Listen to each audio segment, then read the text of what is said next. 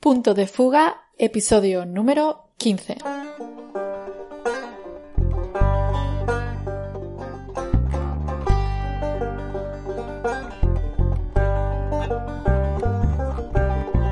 Buenos días y bienvenidos a todos a Punto de Fuga, el podcast donde hablamos de arquitectura en todas sus variantes, noticias de arquitectura, proyectos, arquitectos punteros, nuevos sistemas constructivos, sostenibilidad, rehabilitación, interiorismo y mucho, mucho más. Mi nombre es Nuria Eras y este es el episodio número 15 de Punto de Fuga.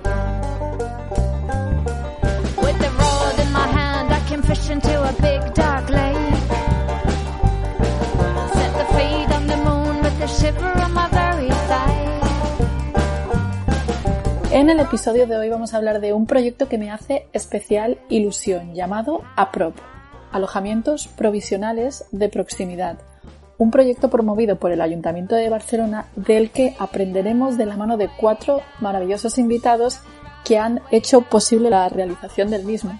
Irene Subils, arquitecta y técnica del Ayuntamiento de Barcelona, con Julia Chabrera, arquitecta especializada en sostenibilidad y que forma parte del equipo de Ecopenta. Ellos han estado más enfocados en los estudios iniciales del prototipo, su ciclo de vida y cómo conseguir que este proyecto pueda ejemplificar lo que es la economía circular como estrategia en el marco español.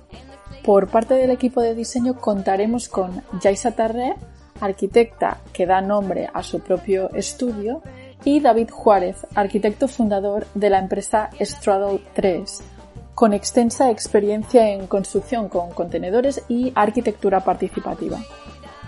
En este programa tocaremos muchas de las problemáticas a las que se enfrentan las ciudades actuales y nos darán infinidad de pistas de cómo construir de una manera mucho más sostenible tanto a nivel ambiental como a nivel social. Si alguno de los puntos anteriores ya os ha hecho animar a escuchar este episodio, os aseguro que lo que nos espera no os dejará indiferentes. Coged fuerzas porque comenzamos. Muchísimas gracias por acompañarnos hoy. ¿Qué tal estáis? Julia, Yaisa, Irene, David. Bien, hola, buenas días. Hola, Muy bien. En primer lugar, quería agradeceros a todos que, que nos acompañéis hoy me hace muchísima ilusión hablar de este proyecto porque creo que es una solución que se podría extrapolar en cualquier ciudad del mundo casi y también genera como una discusión que es la que debería de estar llevándose a cabo también a nivel global, ¿no? Mm, la vivienda es uno de los problemas principales de casi todas las ciudades del mundo y esta, esta este tipo de viviendas sociales temporales que proponéis eh, pues podría ser una solución sostenible a, a este tipo de problemas. Quería empezar con Irene, que es la técnica del Ayuntamiento de aquí de Barcelona, hablando de qué es específicamente APROP, que es como se llaman estas viviendas. El APROP, directamente el nombre viene de alojamiento provisional de proximidad, que es decir, que no son viviendas, sino que son alojamientos, ya que como en Barcelona tenemos este problema de la crisis habitacional y hay un montón de, familias y, y familias monoparentales también que no tienen acceso a la vivienda o tiene muchos problemas de acceder a la vivienda. Y eso se viene agravado también porque tenemos una inversión en vivienda pública de los últimos 25 años mm, prácticamente nula. Entonces, eh, nos encontramos en que ahora que sí que hay inversión en vivienda pública, no tenemos tanto tiempo, ¿no? O sea, el, el tiempo de construcción de vivienda pública no es asimilable a la cantidad de gente que necesita ese acceso a la vivienda pública. Por lo tanto, necesitamos encontrar algún tipo de soluciones temporales que, fueran como si fuera un, pues eso, un alojamiento puente entre las personas que a lo mejor han sido em, desalojadas de su vivienda hasta que accedían a una vivienda pública, hasta que estuviese acabado de construir esa vivienda pública necesaria, necesitábamos encontrar algún sistema que fuera fácil de construir, rápido y que fueran viviendas dignas. Entonces el proyecto APROP empezó en eso, en buscar sistemas constructivos que nos facilitasen eh, recortar tiempos de construcción y y aprovechar eh, solares municipales, ¿no? O sea, terrenos municipales que a lo mejor tienen una calificación urbanística no de vivienda, sino de equipamiento. Entonces nosotros construimos equipamientos de alojamiento aprovechando esos solares. Con este sistema reducimos tiempos y sobre todo también reducimos huella ecológica. ¿Cuántos eh, APROP hay en este momento en marcha? El proyecto PROPA lo empezamos más o menos sobre finales de 2017, empezamos a buscar sistemas consultivos que nos facilitasen este problema que teníamos, ¿no? Se estudió diferentes posibilidades y al final se llegó a la conclusión de usar contenedores marítimos que nos permitían poder construir montando, desmontando con facilidad. Entonces empezamos con tres proyectos piloto y de esos tres proyectos piloto empezamos con uno en el distrito de Ciudad Bella, que es uno de los distritos que más vivienda social necesita. Y entonces es el, proyecto que finalizó a finales de 2019 y que ya lleva todo un año en, actividad. Si la decisión es interna del ayuntamiento, ¿no? De cuáles son las técnicas que beneficiarían este, este tipo de vivienda temporal, ¿cómo, os ponéis en contacto? ¿Hay un concurso público? Bueno, se hicieron muchos estudios, ¿eh? no simplemente de cómo podrían ser volumétricamente estos alojamientos, sino realmente cómo podrían tener este menor impacto ecológico la compañera Julia Cabrera de Copenta nos ayudó a hacer estos estudios. Entonces, una vez se definieron estos prototipos, entonces sí que se hizo concurso público de los tres proyectos piloto. Lo que un poco lo que desarrollamos fue eh, conjuntamente con el ayuntamiento, ¿no? a través de los análisis previos que nosotros hicimos del prototipo, analizando diferentes configuraciones de módulos marítimos, eh, orientaciones, eh, ubicaciones urbanas, ¿no? De cómo eso afectaba al comportamiento energético del edificio. Y, bueno, pues juntos estuvimos trabajando ese prototipo que al final lo que derivó fueron en una serie de manual de diseño en el que se planteaban unas bases, tanto a nivel pasivo, de cómo tenían que ser las configuraciones de la envolvente térmica, aperturas, ventanas, eh, cerramientos, ¿vale? Como eh, a nivel activo. ¿Y cuáles eran los otros sistemas entonces que también estudiasteis, ¿no? En, ese, en esos estudios previos de comparaciones de técnicas constructivas, ¿no? Materiales. De sistemas constructivos prefabricados hay, hay muchísimos, ¿no? Podríamos haber usado prefabricados de hormigón, prefabricados tipo sándwich, pero al final realmente lo que nos interesaba era como un, un, sistema constructivo, primero que no estuviese ligado a ninguna empresa en concreto. Es decir, que si usábamos un contenedor marítimo, abríamos el concurso a absolutamente todas las constructoras del, del territorio, ¿no? Y además, el hecho de que sea un, un, módulo en tres dimensiones, es decir, que no estamos trabajando en cerramientos de dos dimensiones, sino que es un módulo de alojamiento entero en tres dimensiones, es mucho más fácil de transportar y de poder mover en el caso de tener que cambiar de, de solar. A mí me pareció curioso porque sí que es cierto que hace mucho tiempo ya que se realizan edificaciones con containers, ¿no? Pero pensaba ahora en la madera estructural esta que es muy, muy, muy grande y es muy fácil de mover y que tiene muy buena capacidad térmica que se utiliza para interior y para exterior. ¿Por qué no podría haber sido una, una buena opción? ¿No? ¿Por qué irnos con un container y no irnos con un material más natural? Bueno, primero, si estamos usando un contenedor, en verdad estamos usando una pieza que es reciclada, o sea, es, un elemento estructural reciclado. No tenemos que construirlo de nuevo, sino que lo que estamos es reutilizando un, elemento. Y después, ¿qué es lo que comentaba antes? Que cualquier sistema constructivo en dos dimensiones, es decir, que yo puedo hacer planos horizontales o planos verticales, el momento de montaje y desmontaje es mucho más complejo que no si nosotros podemos hacer en taller un alojamiento completo en tres dimensiones y trasladarlo directamente todo montado a obra in situ. Incluso podría haber otra razón. Y es que si nos fijamos en los edificios que se están construyendo en madera, en contralaminado, por ejemplo, estamos hablando de periodos de construcción de alrededor de un año, a veces más. Eh, con los contenedores eh, se, ha conseguido que en muy pocos meses eh, se, haga, la puesta en obra. Si fuéramos a elementos de madera tridimensionales se podría reducir un poco, pero también el precio sería muy diferente y existen otras implicaciones como que se doblan paredes, se doblan forjados, ese tipo de cosas. Es posible, es posible, pero los contenedores, como se está viendo, ofrecen muchas ventajas. Está bien que hayas entrado ya en la conversación, David, porque era mi siguiente pregunta ir en eso. Entonces, hacemos esta idea con Julia de cuál sería el mejor prototipo y entonces lo licitáis. Y en esta licitación entran, entiendo, David y Yaisa en, en el proceso del proyecto, ¿no? Bueno, bueno, exactamente. Cuando hicimos los estudios previos, participaron tres equipos de, arquitectura, entre ellos el equipo del despacho de David, de Estradel 3. Sea, contactamos con tres equipos que creíamos que podían ayudarnos a acabar de definir este prototipo, que fueron, fueron eh, Estradel 3, La Col y BH Arquitectura. También está Euli Arquitectura dentro del equipo, es un tercer despacho que también está formando parte de esta constelación de arquitectos. Entonces, entre, entre todos, configuramos este prototipo, entonces sacamos a licitación el, concurso de los tres primeros proyectos piloto. Lo que pasa que sí que es verdad que el primer concurso hubo muy poca, se presentó muy pocas empresas, ya que eh, sí que es verdad que es un sistema constructivo que no es muy conocido, por lo tanto, las constructoras tenían un poco de miedo de no pillarse los dedos económicamente, porque tampoco conocían realmente cómo, podía ser. Entonces sí que es verdad que en esta primera licitación de los tres prototipos solo finalmente se adjudicó el de Ciudad Bella, que es el que, el que como redactores entraron David y, Yaiza, y como constructora eh, Constenia. ¿Cómo fue este proceso inicial de diseño? La fase que se estaba comentando hasta ahora, una fase previa de estudios eh, preliminares hasta llegar casi a un proyecto básico, se realizó como de una manera muy grupal con el equipo técnico de, ayuntamiento, teniendo encima de la mesa los estudios que había realizado Copenta, etcétera, y, y, muy de una manera coral junto con los otros dos estudios de arquitectura que mencionaba Irene, de tal manera que aunque cada uno de los estudios nos dedicábamos a un solar, a un caso concreto, a un, proyecto piloto, sí que compartíamos muchísimo trabajo de, que, vendría a ser trabajo común de desarrollo, ¿no? Entonces, bueno, fue, una experiencia muy bonita.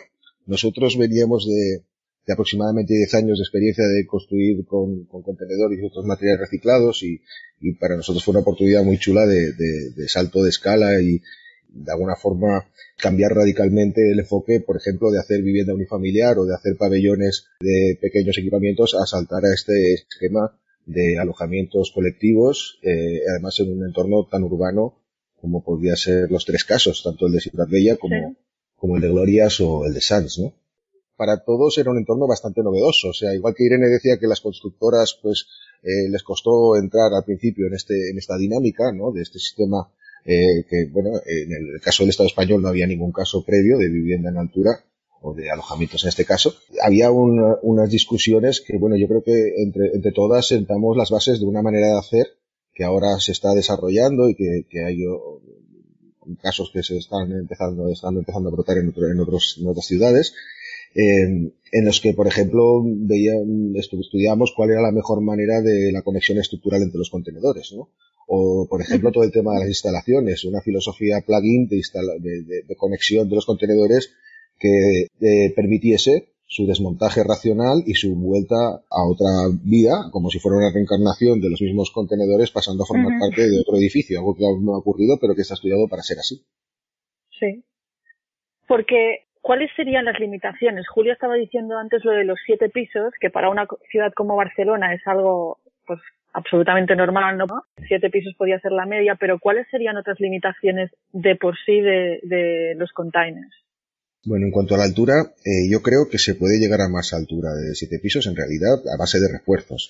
Hay que pensar que, que eh, para un contenedor marítimo funcionar como alojamiento o vivienda eh, es prácticamente una jubilación tranquila. Piensa que esos contenedores eh, pueden acarrear 40 toneladas en, en, en, un medio marítimo. Imaginemos eh, un, un, estado de mar embravecida y el Evergreen, por ejemplo, ¿no? Este famoso caso tan reciente, es ese pedazo de mm. mole que, que puede llevar hasta 20.000 unidades de contenedor, eh, eh, moviéndose de, como, como lo que puede representar esa situación de tempestad, ¿no? Eh, eh, imagínate la diferencia que existe entre, entre cargar 40 toneladas en un medio dinámico y agresivo a soportar pues alrededor de 10 toneladas en un medio estático, tranquilo y perfectamente asegurado. Entonces, eh, la limitación de los siete, de las siete alturas viene del mundo logístico y es razonable. Eh, ya a las siete alturas implicaría algún refuerzo, pero seguramente estudiando bien los modelos se podría llegar a, a hacer más alto. En cuanto a, al tema de las limitaciones, hay clarísimamente una limitación dimensional, o sea, los contenedores son cajas preconfiguradas con una anchura bastante limitada, de poco más de dos metros, y entonces esto obliga a que cuando se quiere realizar una vivienda, por ejemplo, para una familia, una vivienda como en el caso de los aprox o las viviendas eh, o alojamientos dobles de 60 metros cuadrados, eh, implica abrirlos, reforzarlos, conectarlos entre sí de una manera que se puedan generar espacios dobles. Esos espacios dobles eventualmente podrían ser triples, etcétera, pero siempre con este módulo muy marcado, ¿no? Y con ciertas limitaciones claras, ¿no? No, no, no es un, no es una, no es una hoja en blanco en la que se pueda proyectar de cualquier manera, sino que hay que adaptarse a la lógica del sistema. También suponía un problema el tema del acceso al suministros, que claro, tú tienes que pensar que estos sistemas están pensados para que se, utilicen en parcelas que no tienen los suministros pensados para un edificio de vivienda. Eso también es algo que, por ejemplo, lo estuvimos analizando de cómo se podían resolver los diferentes sistemas térmicos dependiendo de la escala de la prop en el que se estuviera tratando. Está claro que una prop de citas bella que es pequeñito no tiene la carga energética ¿no? que, que tiene, por ejemplo, el que se está construyendo ahora mismo en Gloria entiendo que otra de las limitaciones sería el tema térmico también, ¿no? Porque obviamente los containers no están preparados para estar, o sea, aunque, aunque David decía lo que eran resistentes, ¿no? A la corrosión del agua marina y todo eso, térmicamente no están preparados para, para contener vida dentro durante un largo periodo de tiempo. Entiendo que esa parte también, David, la hiciste ya con Yaisa. Fue algo, de ahí viene esta colaboración con ella para el diseño de Ciudad Bella. ¿O me equivoco? Y así es, todo, el proyecto ejecutivo lo desarrollamos junto a Yaisa y Eulia, como comentaba antes, y con, la ayuda de Sociedad Orgánica y, de Ingeniería Ordei. No sé, Yaisa, si quieres comentar un poco el tema. Sí, como te comentaba David, bueno, este ha sido un trabajo muy colaborativo en el que hemos participado, mm, bueno, muchas personas, ¿no? Con conocimientos diferentes y decidimos unirnos para un poco pues complementar las experiencias que teníamos cada uno.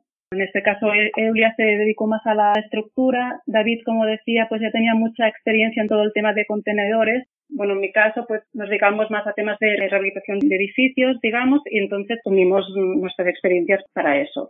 Y respecto a lo que comentabas de las limitaciones, no solo por las dimensiones, sino, claro, el, contenedor al final lo que te da es una estructura, ¿no? Que es muy válida como como, como estaba comentando David, porque, y, y Julia, que es, autoportante y, y, con eso ya, ya tenemos como resuelta prácticamente la parte de la estructura, ¿no? Porque, porque se utiliza mm, pues el mismo sistema que, que para apilarlos en, en el transporte marítimo o para transportarlos con, con los camiones, ¿no? Son con las mismas uniones.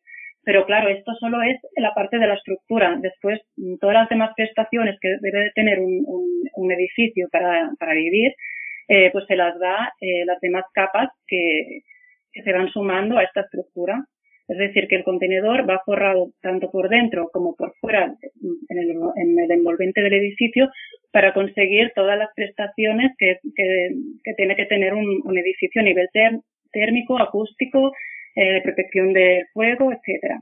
Es decir, que aquí hubo un trabajo de investigación porque era la novedad, ¿no? Construir de esta manera y ponerlo en normativa también con lo cual pues, pues hubo un, un trabajo eh, pues, en conjunto también con los técnicos del ayuntamiento, con, bueno, con los equipos, con la constructora, que, que trabajamos también desde el principio del ejecutivo pues, pues con ellos, ¿no? Ya, eh, pues, mm, viendo las soluciones, viendo los costes, viendo cómo se podían recortar los plazos de construcción, etcétera, como para poderlo tener todo, todo mm, construido con tan poco tiempo con esto que, comentaban de que ha sido un trabajo muy grupal, que sí que es verdad que, bueno, como decía, como lo que decía David, ¿no? Que ha sido como un proyecto como con mucha ilusión de todo el mundo que ha participado, de mucha investigación y que no solo eh, nosotros como técnicos del Departamento de Derechos Sociales que estamos trabajando en esto, sino que todos los departamentos, desde el departamento de bomberos que nos tenían que ayudar a buscar qué tipo de solución podíamos hacer para la infugación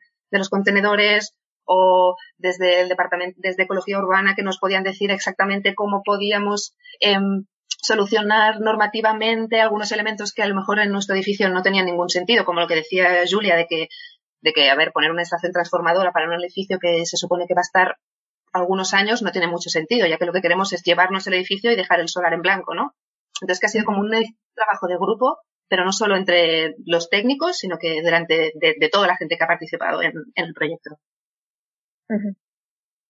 Sí, me, causaba curiosidad pensar en con todas estas limitaciones que hablaba David, principalmente de, tamaño, eh, ¿cómo metes eso en, normativa? Por todo el tema de habitabilidad, ¿no? Todas las habitaciones que son amplias o por, por ADA, por eh, toda la normativa para minusválidos, ¿no? Los círculos de, de, que necesitan ser de metro y medio más o menos, ¿no? Los anchos de las puertas, todo eso, ¿cómo se hacía? No sé si fue David o Yaisa eh, los que trabajaron más en tema de distribuciones. Conjuntamente. Aquí es importante remarcar el tema de que como no son viviendas, sino que son alojamientos, la normativa de habitabilidad no se tiene que cumplir estrictamente, con lo cual las distancias de, de salas, etcétera, son un poco menores.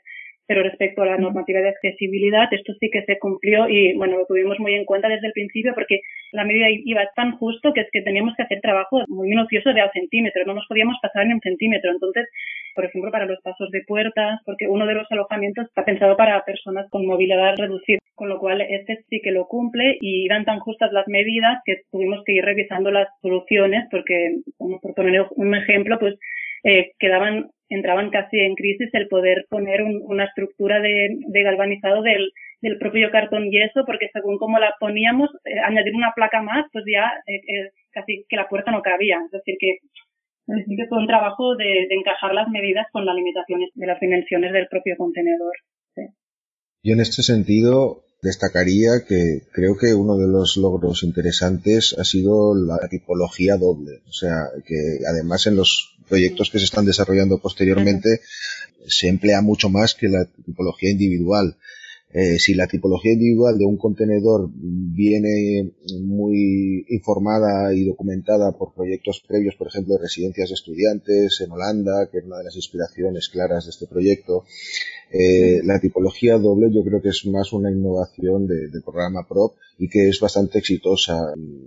La sensación dentro de estas viviendas, yo le prefiero llamarles viviendas porque aunque técnicamente sean alojamientos, sobre todo en el caso de la tipología doble, una, una vivienda de 60 metros cuadrados construidos, de 50 y bastantes metros cuadrados útiles, eh, la sensación es de mucha domesticidad y digamos normalidad, eh, tranquilidad. Es una vivienda perfectamente iluminada con, con luz natural, con una distribución muy racional y muy sensata, bien equipado.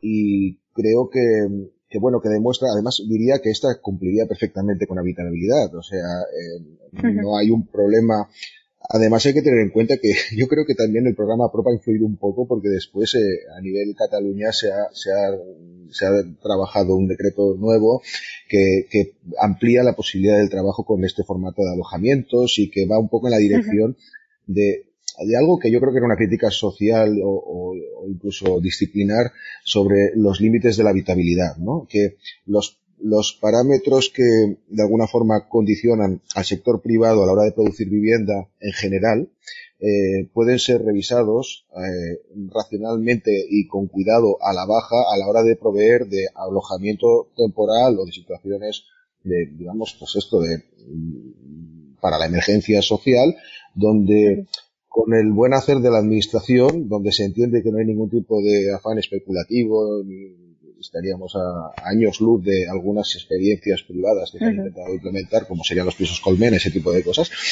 Eh, con, con, con, buen criterio, desde la administración pública se pueden explorar tipologías que no necesariamente son las, eh, las que están establecidas por el decreto de habitabilidad por defecto, ¿no?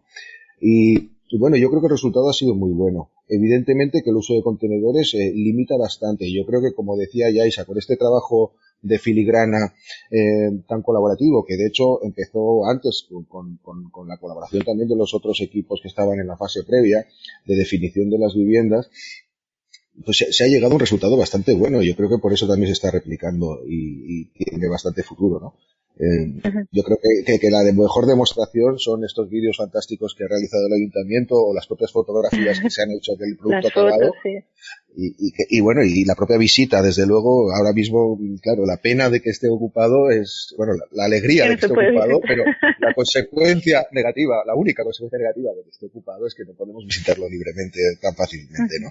Pero, pero hay, hay un vídeo fantástico de visita virtual publicado en, en YouTube que realiza el ayuntamiento donde se ve muy bien cómo estas viviendas mm, destilan, pues, digamos, eh, yo diría que eso, domesticidad, un ambiente cómodo, una, una, una cosa tranquila. Sí. Estamos hablando de que la sala de estar comedor tiene aproximadamente eh, 5 metros por 4 metros y pico, así de memoria, ¿no? O sea, es una sala de estar como bastante mm, normal para, para, para una vivienda mm, de, con dos dormitorios que luego se extiende hacia una cocina muy correcta, que a su vez se extiende hacia ese distribuidor que da acceso a un cuarto de baño que puede ser eh, perfectamente hábil para personas con movilidad reducida y los dos auditorios que también están, bien. O sea, quiero decir que, que eh, este trabajo ha sido eh, como muy poliédrico y donde se han llegado a soluciones técnicas, por ejemplo, el tema de la protección al fuego, yo creo que hemos hecho un trabajo, que se ha hecho un trabajo muy interesante, precisamente con, la ayuda del Departamento de Bomberos y,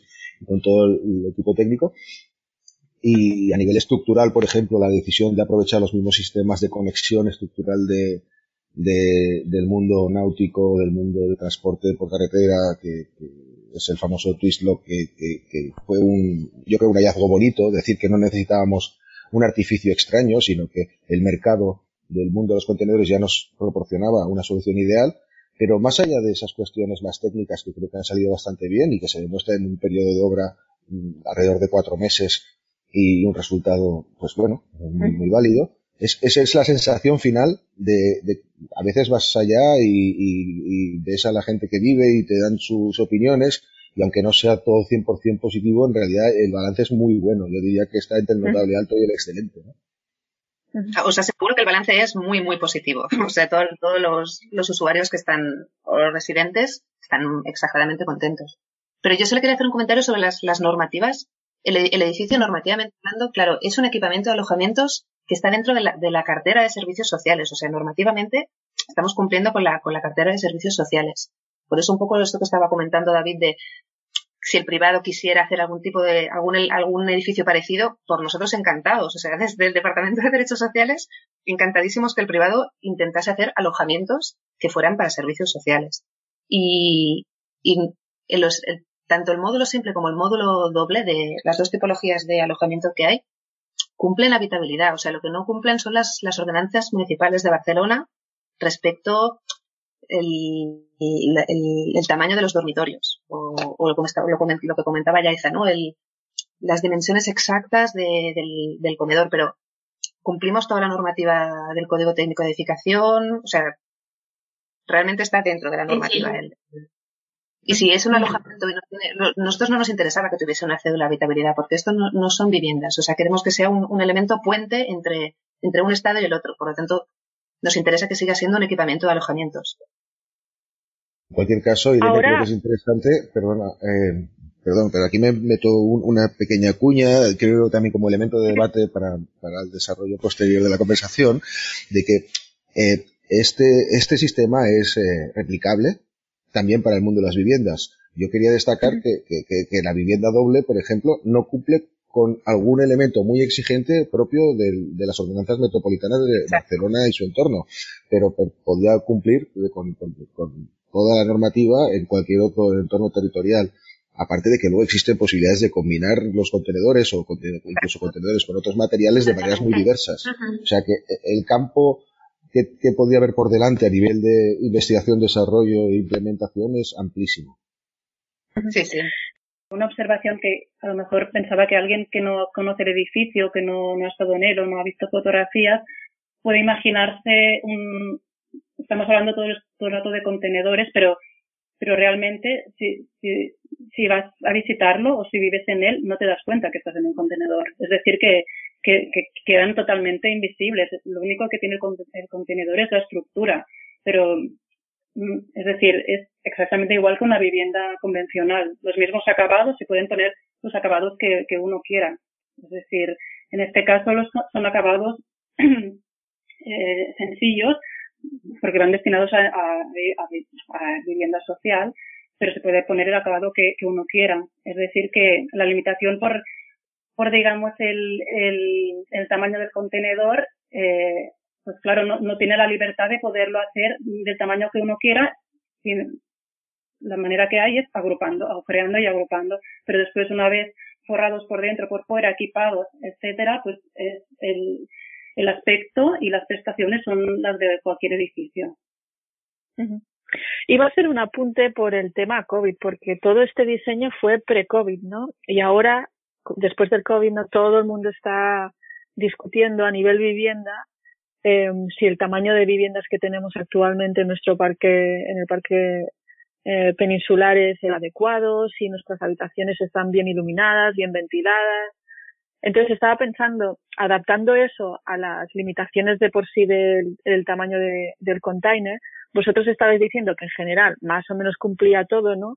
Pero pensando en ese paso hacia adelante de eh, repensar, ¿no? Si realmente nuestras viviendas tienen el tamaño adecuado, si quizás tendrían que tener, por ejemplo, más inserción eh, del tema natural de alguna manera, ¿no? Patios, terrazas, todo lo que se ha echado tanto de menos durante la pandemia. ¿Creéis que se podrían también organizar de alguna manera que dieran cabida a esos espacios que hemos echado de menos? Bueno, es que el prototipo en sí ya, ya, ya, ya tiene un, o sea, todos los, los, los módulos de alojamiento APROP tienen balcón propio y, y, y el acceso a, a, los alojamientos son a través de paseras comunitarias que realmente lo que están haciendo es como ampliar este espacio exterior hacia, hacia los alojamientos. Todos los dormitorios tienen ventilación e iluminación natural. Incluso, bueno, todos, los, todos los espacios de, de, de, los alojamientos tienen ventilación e iluminación natural. Entonces, realmente, en este, en este sentido, creemos que, que da muy buena respuesta igualmente a, a la situación que se está planteando hoy en día. Sí Además, también se planteaban ¿no? que todas las cubiertas, las azoteas también sean comunitarias, de uso comunitario, ¿sabes? Que es otro espacio semi-privado, ¿no? O bueno, comunitario para el uso de todos los usuarios. Sí, exacto. O sea, sí que es verdad que yo cuando se hicieron estos prototipos, ¿no? Cuando estábamos trabajando con, con los tres equipos de cómo hacer estos prototipos, realmente ya se tenía esta visión de que fueran que aunque fuera un alojamiento temporal y que no estábamos buscando una vivienda, sino que, pero que tuviese, que fuera realmente muy digno y que tuviese este acceso a, a espacios exteriores. Sí, yo creo que el tema del COVID además establece una especie de paradoja, porque la situación de limitaciones por motivos sanitarios, eh, una de las cosas que se ha hablado mucho y que, y que de alguna forma, por sentido común, eh, se pide es más espacios comunitarios, pero es paradójico porque en, en los periodos de, de confinamiento duro no, se pueden utilizar los espacios comunitarios. Y quizás los, los aprops mayores, los que están ahora en camino, se ha planteado que en planta baja, si no me equivoco, por ejemplo, Irene, pues tienen temas de lavandería, temas de servicios comunitarios, lugares de encuentro, mayores espacios a nivel de pasarela cuando el solar lo permite. Aquí tenemos que estar, tenemos que pensar que el primer APROP, este de Ciudad Bella en el que hemos intervenido, es el límite inferior en el cual se puede proceder con este tipo de tecnología y, y de metodología. Uh -huh. Porque estamos hablando de un solar pequeño, esquinero, en medio del casco antiguo, al lado de las ramblas, eh, donde, bueno, digamos, tanto a nivel eh, de encajar los contenedores como realizar una fachada que es un envolvente exterior que se acomoda a la alineación uh -huh. de las otras fachadas, eh, o, o, el tamaño de la planta baja, o, o, o incluso la, eh, las limitaciones a la hora de poder montar este tipo de elementos tridimensionales eh, rígidos, eh, llegamos, yo creo, a, a, a, demostrar que se puede hacer en situaciones como bastante, ¿cómo decirlo?, limitadas, y, y, y diría que prácticamente tocamos lo que sería es, ese mismo es decir, este es el apro mínimo posible y en las circunstancias más complejas posibles. Y si aquí se puede, se puede hacer en muchos otros sitios. Ahora bien, uh -huh. diría que casi podemos hacer una plantilla de la propia ciudad bella y en caso de estudiar un nuevo solar en otro entorno similar, hay que colocar ese tamaño encima del, del plano y decir, si es mayor, se puede. Si es menor, mejor no lo intentemos. o sea, que habéis hecho encaje de bolillos un poco. Absolutamente. Volviendo a lo que estabas comentando tú, que también estaba diciendo ya Isa, a razón de la envolvente, ¿no? Que es específicamente en el de Ciudad Bella como algo muy característico del edificio, ¿no? Esta piel así neutra, casi con imagen de hielo pulido. ¿Cómo se llega a esta doble piel para que también sean parte de esta economía circular?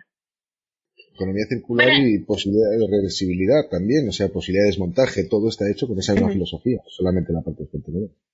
Sí, ¿vas a decir, Julia? Eh, en concreto, el de Ciudad Bella se realizó eh, por parte del equipo de Sociedad Orgánica. Hicieron una, simulación energética del prototipo en concreto para analizar todas las medidas concretas que el equipo de arquitectura estaba proponiendo, cómo influían en los límites de demanda y de consumos energéticos, que fue un poco lo que nosotros marcamos en la fase de prototipo. ¿Vale? Pero para cada uno de ellos sí que se hizo un análisis de eficiencia energética, y de, y de todo el diseño pasivo del piloto.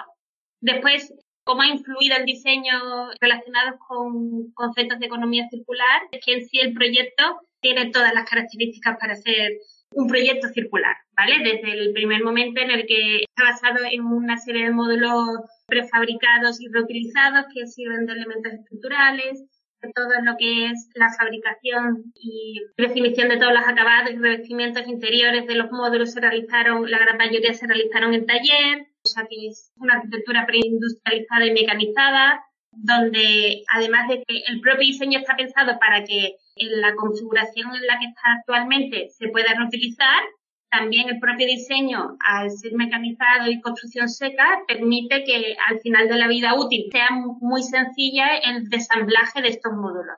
Porque el concepto de desamblar y no de derribar abre infinitas posibilidades para comenzar a, tratar los residuos como materias secundarias para crear nuevos productos o que se puedan incluso reutilizar, ¿vale? Que sería el objetivo primordial. El tema que comentabas de la piel no, solo quería apuntar que también la decisión fue un tema de, la inserción en el barrio, un tema de alineaciones de fachadas. Como los contenedores tienen la forma que tienen, pues, mm, y, en cambio el solar tenía una forma más bien trapezoidal, pues para podernos alinear a las, a las fachadas vecinas decidimos separar con esta doble piel, dejar como una especie de, de cojín que también funcionaba bien a nivel térmico y lumínico y acabar la integración con el tejido del barrio con esta piel que después configuramos unas aberturas parecidas a las ventanas del gótico que habían integradas al resto del barrio.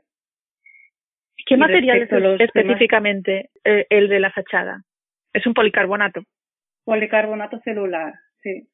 Genera como un volumen así flotando, la planta de abajo está remetida y como un poquito más transparente para permitir el paso como una zona pública, ¿no? De acceso.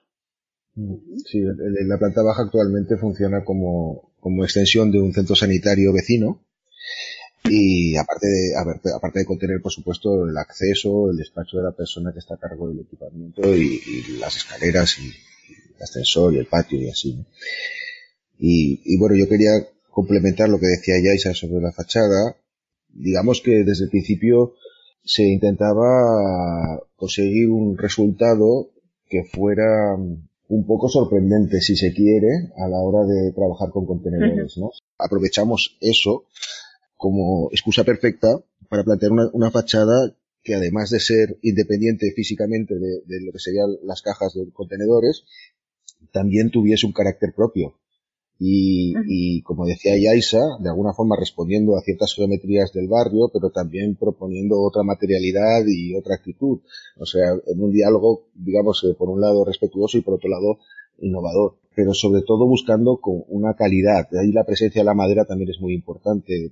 La verdad es que fue un, toda una aventura defender también eh, el, la, la, utilización de madera natural eh, en, en, ese, en ese entorno y, bueno, también por las limitaciones que podíamos tener, tanto a nivel de presupuesto como podía ser de, otro tipo, pero al final, como decíamos, ese encaje de bolillos iba mucho más allá de las cuestiones que hemos hablado hasta ahora, sino también tiene que ver con unos acabados amables y de calidad, tal con un presupuesto limitado a, a, un, a algo que puedas defender delante de las arcas públicas, ¿no? Y, es lo que creo que, se ha conseguido también. También porque eh, el construir con contenedores y más en un casco antiguo como el de Barcelona es algo que levantó bastantes ampollas al principio como idea de partida. Ha habido todo tipo de comentarios y sobre todo cuando el edificio estaba descarnado, cuando se estaba montando, la gente decía con razón que yo parecía un trozo del, del puerto de Barcelona. Claro, contenedores de segunda o tercera mano colocados uno encima del otro, pues es lo que parece, no, nos vamos a engañar. Además, eh, eh, pero a mí me parece que es lo bonito. Lo bonito del proceso es enseñar casi de forma pedagógica a la ciudadanía que se está utilizando, se está reutilizando un material que es muy económico, que es un proceso, eh, como comentaba Julia, con clarísimas virtudes ecológicas pero sin tapujos. O sea, podíamos haber pintado los contenedores para aparentar que eran nuevos. No, no tenía ningún sentido. A mí me parece mucho más bonito haber atravesado un momento de tempestad mediática y de opinión eh, bastante interesante, por otro lado, para luego acabar con estos sistemas de fachada de muchas capas y, y con estos acabados, cuidados, etcétera, para mostrar que, este tipo de construcción es una opción tecnológica como cualquier otra eh, que tiene sus virtudes y tiene sus limitaciones, pero que, puede dar resultado mm, de, de, estándares perfectamente razonables e incluso algo mejores, ¿no?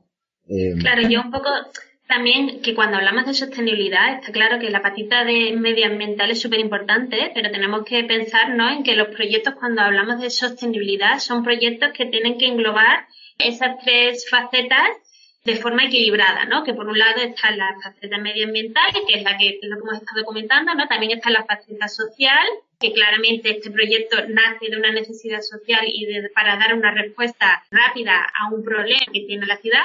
Y también este sistema prefabricado modular creo que también tiene un beneficio, o sea, realmente económico. ¿Por qué? Porque un sistema prefabricado modular eh, permite tener un control mucho mayor de un presupuesto de obra y por otro lado también de los tiempos de ejecución. Entonces al final acabas teniendo un proyecto mucho más controlado que cualquier proyecto que, esté ejecutado de forma tradicional. Hemos hablado un poco de la fase del diseño, ¿no? De licitación y todo eso. Entonces, ¿cómo es ese proceso desde que el diseño se ha acabado hasta llevarlo al solar? Bueno, en este caso, mm, la empresa Costecnia, que se encargó de la construcción, y otra vez creo que fue algo bastante coral, bastante trabajado previamente. Eh, hay que pensar que todo esto estaba muy pensado por parte del ayuntamiento en el mismo momento en que se realiza el pliego para el concurso. Eh, ya se planteaban unos periodos que había que cumplir y que eran razonables como luego se ha demostrado. Eran ajustados, pero delante de una situación de emergencia y delante de una apuesta eh, ambiciosa debían de ser así y se, se consiguieron cumplir. Eh, el periodo de prefabricación fue de tres meses. Eh, era un tiempo que no era tiempo perdido en absoluto porque estaban terminando de tramitar todas las autorizaciones. Se, al final de ese periodo incluso se podía estar trabajando en temas de, de preparación del solar, cimentación y todo tipo de trabajos previos. Y, y, luego empezó el periodo ya propiamente de puesta en obra de, de los contenedores, como comentábamos antes.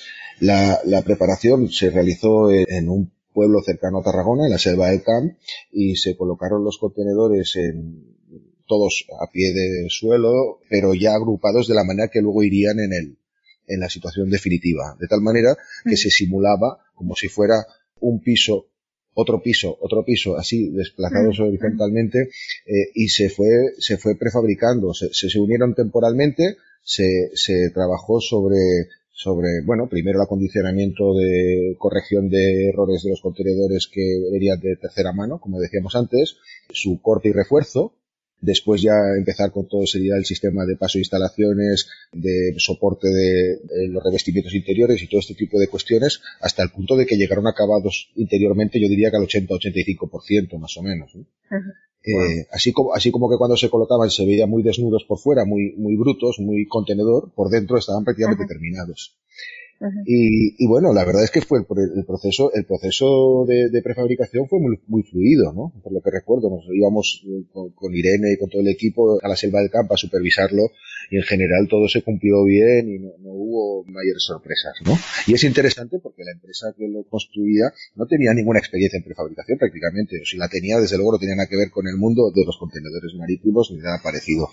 Una empresa mediana, muy casi pequeña, podríamos decir, una empresa de, tipo familiar, eh, que, que para, para mí personalmente, esto es una opinión muy mía, pero me parece que es interesante porque demuestra que este tipo de construcción no es algo que se limite a las grandes constructoras eh, multimillonarias que cotizan en el IBEX y que vemos que hacen mucha parte de la obra pública en el Estado español, sino sí, que una empresa sí. del Campo de Tarragona, familiar, eh, con, con, muy buen oficio, pero con también sus, sus limitaciones en una plantilla de igual 30 o 40 personas, pudieron acometer esta obra mientras estaban luego realizando otras obras al mismo tiempo. ¿no? Uh -huh. Y eso me parece uh -huh. muy interesante. Y decías que la puesta en obra fue cuatro meses. La puesta en obra fueron cuatro meses, ¿no? Aproximadamente, Irene. Claro, para nosotros esto, bueno, que lo hicimos entre todos y era una prueba piloto. Es decir, que ahí estábamos ensayando. Entonces, evidentemente, cuando se hizo la puesta en obra, pues tienes una fase de elementos que a lo mejor no has podido prever, claro, como prueba piloto nos ha ayudado a que ahora cuando estamos empezando los, los nuevos APRO, pues esto ya no nos va a pasar, ¿no? O sea, ya tenemos como un, una previsión de todos los pequeños detalles o pequeños eh, desajustes que tuvimos, ¿no? En, la, en la primera prueba que ahora, que ahora seguro que no nos van a pasar. Por lo tanto, incluso teniendo el, resultado tan bueno que hemos tenido, pues ahora podemos incluso me, mejorarlo gracias a esta prueba, ¿no? Pensando en, en, en, economía circular, ya en, en, no desechar las cosas, sino reutilizarlas, ¿va a seguir este equipo de diseño trabajando en otros proyectos similares o, o se abre siempre la puerta a que vengan nuevos equipos de diseño. Bueno, nosotros como ¿no? pública, sí, sí, como pública, tenemos que hacer licitaciones públicas, por lo tanto, tiene que participar con encantados a que se vuelva a presentar todo el mundo. Pero yo sí que sé, ¿no? Que, bueno, esto lo podéis comentar vosotros, ¿no? David y Yaiza, pero yo sé que estáis participando en proyectos, bueno, que han salido un poco a raíz de, este primer APRO y, y yo creo que, bueno, que esto tiene mucha, mucha durada, ¿no? Sí, bueno, la verdad es que yo creo que la experiencia ha sido positiva para todo el mundo y, hay que pensar que somos tres estudios de arquitectura y que cada uno tiene su, propia dinámica, pero será el caso de que, de que sí, que, estamos trabajando en, en otros entornos haciendo también combinaciones diferentes. También hemos participado en concursos que ha desarrollado en los últimos meses el Instituto Municipal de Vivienda, que no necesariamente se orientaban hacia el uso de contenedores, pero sí que tenían como condición el utilizar técnicas de construcción industrializadas y preferentemente en seco y ligeras. Y yo creo que más allá de la experiencia PROP, solamente en Barcelona ya están ocurriendo cosas muy interesantes que tienen que ver esto, con, toda esa experiencia, que incluso parece ser que hay ahora, digamos, directrices europeas o fondos de, digamos, de inversión pública que están precisamente también orientados a una regeneración de la industria de la construcción en este sentido, lo cual creo que es buena noticia y muy interesante. Y bueno, a nivel de, de actividad también yo creo que incluso se ha generado un poco de escuela. Hay personas que estaban implicadas en este proyecto que ahora tienen vida propia con sus propios despachos que están trabajando con éxito en este entorno o, los que somos un poquito más viejunos estamos desarrollando algún proyecto también combinando, eh, precisamente eso es lo que comentaba antes Julia o lo que se estaba hablando, ¿no? Eh, que comentabas también Nuria, la posibilidad de implementar más eh, elementos de madera. Ahora estamos experimentando con un proyecto mixto donde usamos contenedores marítimos y madera da casi al 50% precisamente para ayudar ya que son viviendas propiamente dichas y además en un solar también complicado, pequeño y ajustado, pues para facilitar mayor eh, flexibilidad. Yo creo que va a haber muchas derivadas en las que va a haber mucha gente implicada, muchos despachos incluso nos llaman por teléfono porque están participando en concursos o han logrado alguna licitación y, comentan comentan que bueno que que, este, este campo yo creo que, desde luego el Ayuntamiento de Barcelona ha apostado fuerte y con éxito desde mi punto de vista y hay otros ayuntamientos que están siguiendo un poco la estela y, espero que sean más. Está claro que se ha abierto la puerta con el APROP y que como mínimo pues, se, han, se han roto ciertos prejuicios y al fin de este proyecto pues se ve que, que se puede hacer y que se puede hacer muy bien, ¿no? Entonces se ha abierto la puerta, sí. Sin duda, todas estas, como aplicaciones de, arquitectura preindustrializada, modular, ¿vale? Que estén centradas en edificios como ensamblajes, es el futuro de la construcción. Está claro que tenemos una necesidad mundial, no tener un, un pensamiento cortoplacista de mi proyecto dura hasta el momento en el que, por ejemplo, se empieza a habitar. No, no, es que va a pasar con mi proyecto de aquí a 50 años y quiero que mi proyecto, por un lado, se tenga la información, ¿vale? Para que en 50 años ese edificio no sea un residuo, sino que sea un banco de materiales. Y que dé la posibilidad a la reutilización, al reciclaje, ¿vale? Pero que desde luego la opción de, de generar más residuos ya no la tenemos, ya vamos tarde. Entiendo que hacia allí deberíamos avanzar, ¿no? Pero también por otro lado os iba a preguntar, nos da un poco de penita, ¿no? Saber que es algo temporal y que, y que en un plazo de tiempo que todos nosotros veremos se tendrá que desmontar y montar en otro sitio o reutilizar de alguna manera, porque esto es lo típico que antes los arquitectos no lo llegaban a ver, ¿no? Hace muchísimos años ni siquiera llegaban a ver su edificio terminado, ¿no? Cuando construían con piedra, pues mira, la Sagrada Familia, por ejemplo. ¿no? Ahora es casi lo contrario, que lo, haces, lo hacemos de una manera más rápida y encima para desmontarlo en breve no tenéis ahí como la lagrimilla de, uy, esto... Uy, al contrario, al contrario. yo creo que no. ¿Cómo se vuelve, cómo, cómo se reencarna en, una ave fénix mejor? O sea, sí, sí. Además lo hemos vivido, como decía antes, veníamos de algunas experiencias más micro, de, de, utilización de containers y otros tipos de estructuras modulares y materiales de este tipo eh, a escala más pequeña. Pero hemos visto, por ejemplo, la primera vivienda experimental que hicimos en el 2009, que estuvo instalada hasta el 2014, eh, en la que nacieron dos niños, en la que, tuvo una vida breve pero intensa y muy bonita, eh, de repente se desmontó para luego montarse de otra manera en otro sitio, ¿no? A mí me parece algo fantástico, o sea, todo lo contrario que la lagrimilla, la lagrimilla de emoción, pero positivo.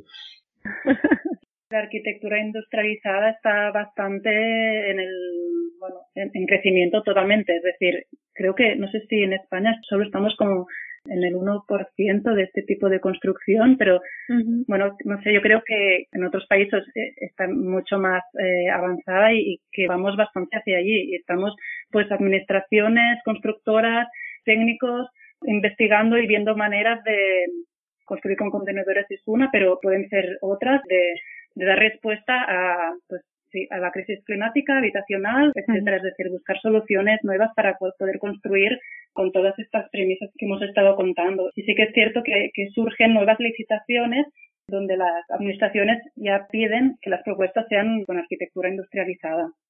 Yo creo que también está este prejuicio que se tiene ¿no? a los sistemas industrializados, que tienen pocas opciones, ¿no? Solamente hay un módulo estándar y contra eso se trabaja. Eso es la versión más sencilla del sistema preindustrializado, pero cada vez se están haciendo más diseños novedosos que están usando sistemas modelares y preindustrializados y haciendo configuraciones arquitectónicas que no, no son rutinarios ni aburridos. Y yo creo que hay que empezar a luchar un poco contra este prejuicio que se tiene, ¿no? De, de no, lo preindustrializado es, voy, voy al final a acabar teniendo una imagen, ¿no? De nave industrial. O, o se va a perder, ¿no? El, el detalle de la arquitectura. Yo creo que no. Yo creo que hay muchísimas opciones y que se tiene que empezar a trabajar. Totalmente de acuerdo con Julia y creo que es un cambio cultural y además tendríamos que revisar cuáles son los parámetros que, que, representan estos prejuicios culturales. Por ejemplo, yo creo que la industrialización y la prefabricación de arquitectura está muy contaminada por ciertas malas prácticas de la segunda mitad del siglo XX, desde ciertos polígonos muy cercanos a, a experiencias en Europa del Este, que son traumáticas, que generan un tipo de ciudad muy poco saludable y que además la calidad, de, la, calidad del resultado tampoco es que sea precisamente en muchos casos interesante.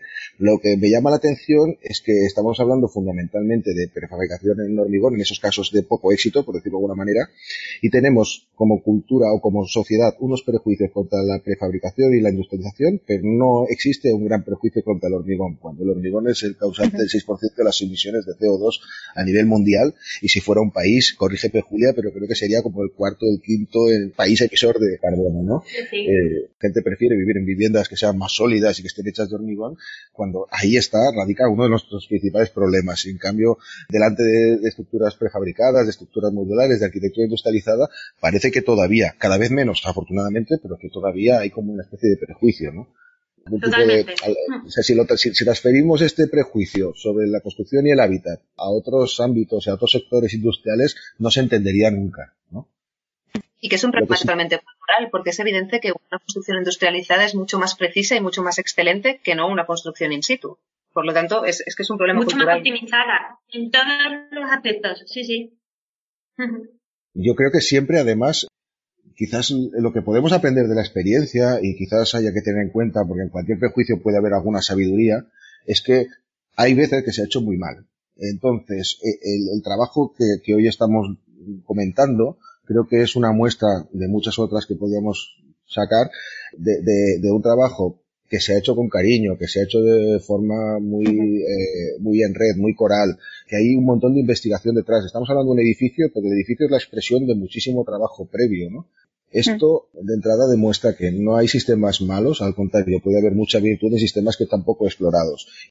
Bueno, y que arquitectónicamente está como considerado que modular significa repetitivo. Y es que yo creo que con el ejemplo de los APROP vamos a demostrar que no tiene nada que ver. Porque evidentemente cada APROP va a ser completamente distinto y al final está hecho con un sistema modular. Pues creo que nos vamos a quedar con estas reflexiones, ¿no? De pensar, proponer una, un tipo de edificación modular más flexible, desmontable, cooperativa, ¿no? Una arquitectura cooperativa, huyendo un poco de las arquitecturas de arquitectos estrella, ¿no? De dejar huella, de todo eso que, que veníamos antes y que ya está un poquito pasado de moda. No sé si queréis añadir algo así como clausura con esta, con, esta posibilidad de comentar algo más, eh, la oportunidad de, explicar que también para el Ayuntamiento de Barcelona hemos hecho unos estudios eh, que se llaman ATRI, que es como una especie de pariente de, de APROC, que van precisamente a buscar ese combate contra las situaciones de desplazamiento poblacional, de gentrificación, eh, de elitización de los barrios, buscando lugares de oportunidad más allá de lo que se ha trabajado en APRO, pues no solamente solares, que es el caso de APRO clarísimamente, sino, por ejemplo, posibilidad de crecimiento de edificios existentes o, remontas, eh, ampliaciones, eh, ampliaciones y transformaciones en horizontal, eh, relleno de cáscaras que están en desuso y ese tipo de cosas. y bueno, es un trabajo que ha sido menos visible que los APRO porque todavía no ha habido ninguna realización, pero que, que para nosotros también es, es algo bastante importante. Es un trabajo que yo creo que en los próximos años se, se irán viendo los resultados, pero eh, hay, hay eh, el primer estudio lo, lo, realizamos en 2016 para, para, para la Concejalía de Vivienda y desde entonces hemos seguido trabajando sin descanso en esa cuestión, ¿no? Y hay muchos proyectos planteados, algunos están en días de estudio en Barcelona y, y, y se han, bueno, hemos dibujado proyectos para lugares tan diversos como, como Bilbao, San Sebastián o Nueva York, ¿no? Y bueno, se, sería como... ¿dónde? Bueno, Nueva York fue, hubo una convocatoria conjunta del Ayuntamiento de Nueva York y el Ayuntamiento de Barcelona que se llamaba eh, Affordable Housing Challenge y presentamos este sistema que es replicable en cualquier entorno urbano, densificado. Entonces, para Nueva York hicimos dos estudios, uno en, un polígono de Harlem que eh, se llama eh, Martin Luther King Project o algo Sí, sí, sí, sí. Y, y el otro eh, era sencillamente un estudio de densificación del cruce entre Broadway y Canal Street. Eh, era parte de todo un conjunto de propuestas eh, como digo, que, se presentaban como una metodología. No, no, era tanto poner la atención en un único proyecto, sino mostrar como distintas posibilidades de aplicación de la misma filosofía.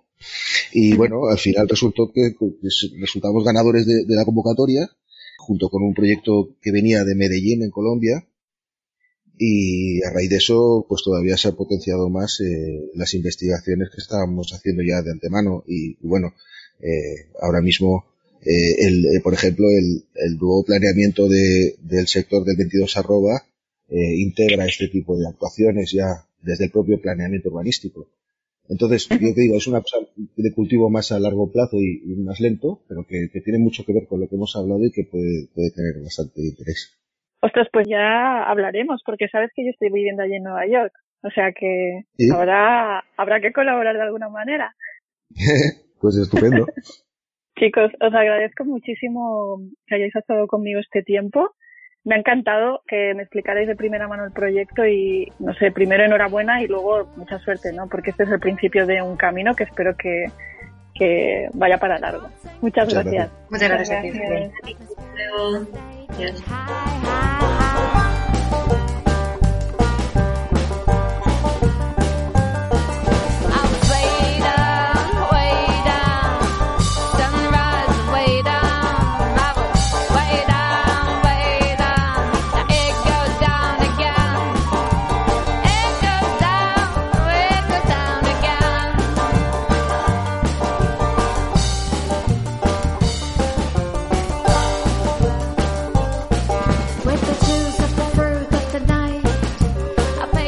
Hasta aquí el episodio de hoy, espero que os haya gustado y gracias por estar al otro lado porque sin vosotros esto no sería posible.